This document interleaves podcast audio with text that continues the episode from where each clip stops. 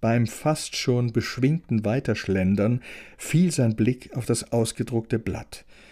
Die Aussage seines Freundes bestätigte sich. Todesurteil wegen Ketzerei. Ein Pfarrer als Ketzer? Etwas in ihm hatte sich von Anfang an gegen diese Vorstellung gesperrt. Und seiner aktuellen Stimmung entsprechend machte er sich so seine Gedanken, was sich in Wirklichkeit hinter dem Vorwurf verbergen mochte. Gab es vielleicht bei Silvanus im Privaten eine nicht tolerierbare Diskrepanz zum beruflichen Wirken? Auf der Kanzel beschwor er ora et labora, schaffe und die Guschhalde, aber er selbst ließ die Puppen tanzen? Das jüngste Gericht? Pah, wer's glaubt, wird selig und hinter vorgehaltener Hand schwang er noch dazu Reden gegen den Papst. Haldemol Günder. Der Papst spielte für Silvanus ja keine Rolle, er war ja Protestant. Aber vielleicht ein Protestant, der ein doppeltes Spiel trieb. Kommissar Günther malte sich die Szene aus. Silvanus als heimlicher Voodoo-Priester, der im Kreise seiner vorwiegend weiblichen Getreuen das Kreuz falsch herumtrug, der seine eigene Sekte ins Leben gerufen hatte und des Nachts die Heiliggeistkirche beschmieren ließ. Jesus ist tot, es lebe Silvanus.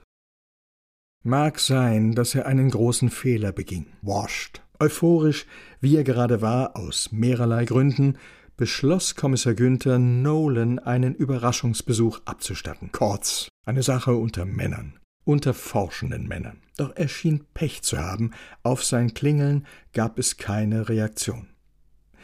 Er wollte schon fast wieder gehen, als er die Stimme in der Gegensprechanlage hörte. Ja, Nolan, ich bin's, der Günther, ich hab was für dich. Mach's mir mal auf, sei so gut. Antwort gab der Türsummer. Es war das erste Mal, dass er den Jungen nicht liegend sah. Er war überrascht. Nolan war größer als gedacht, passte soeben in den Türrahmen und überragte ihn damit um Haupteslänge. Bijalä? Hm, kann ich trotzdem kurz mit nei? Klar. Wer dem Silvanus, ich weiß ja nicht, wie weit das du schon bist. Jetzt hörst mir zu, ich komm grad von der Bücherei, die haben nix. Aber dann hab ich eine getroffen, a Frau. Also nicht wie du jetzt vielleicht denkst. Ich kenn die nicht, wir sind bloß ins Gespräch gekommen wie im Silvanus. Und dann hat die mir ein bisschen geholfen. Und jetzt stell dir mal vor, die hat gleich mal was gefunden. Im Internet. Interessiert's dich? Klar. Super, dann hock dich oder leg dich, wie dir's lieber ist. Nolan legte sich. Ich hab's mitgebracht, ausgedruckt. Er reichte ihm das Blatt. Nolan warf einen kurzen Blick darauf, legte es beiseite und stieß verächtlich hervor. Wikipedia. Un? Verboten. Wieso? Ist doch wie Lexikon, bloß im Internet. Deswegen. Ach so. Ah, klaro. Das wär zu einfach. Das find ich gut. Ihr sollt natürlich lernen mit richtige Quelle zum Schaffen.